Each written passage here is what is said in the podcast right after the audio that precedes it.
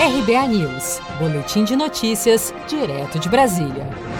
A Anvisa anunciou nesta quarta-feira que nenhuma vacina contra a Covid-19 que obtiver a autorização de uso emergencial poderá ser aplicada em massa no Brasil. Além disso, os imunizantes ficarão restritos ao SUS, não podendo ser comercializados pela rede privada, ao menos por enquanto. Em entrevista coletiva nesta quarta-feira, o gerente geral de medicamentos e produtos biológicos da Anvisa, Gustavo Mendes, destacou a excepcionalidade da medida. A autorização de uso emergencial emergencial não implica de nenhuma maneira diminuir os critérios e o rigor de qualidade, segurança e eficácia necessários.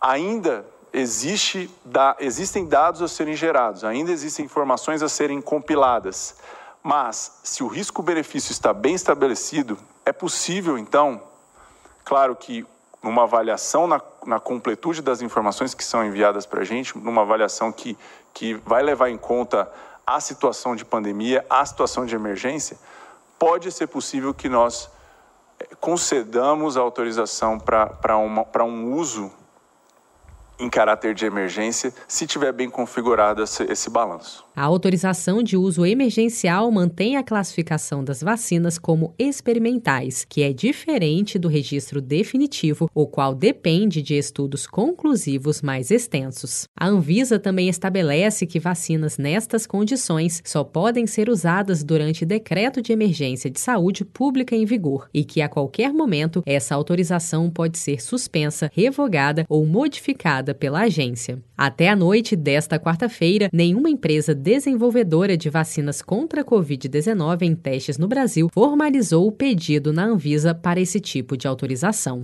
Se você quer começar a investir de um jeito fácil e sem riscos, faça uma poupança no Sicredi.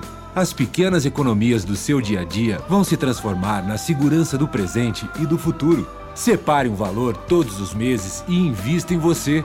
Poupe com o Sicredi, pois gente que coopera cresce. Com produção de Felipe Andrade de Brasília, Daniele Vaz.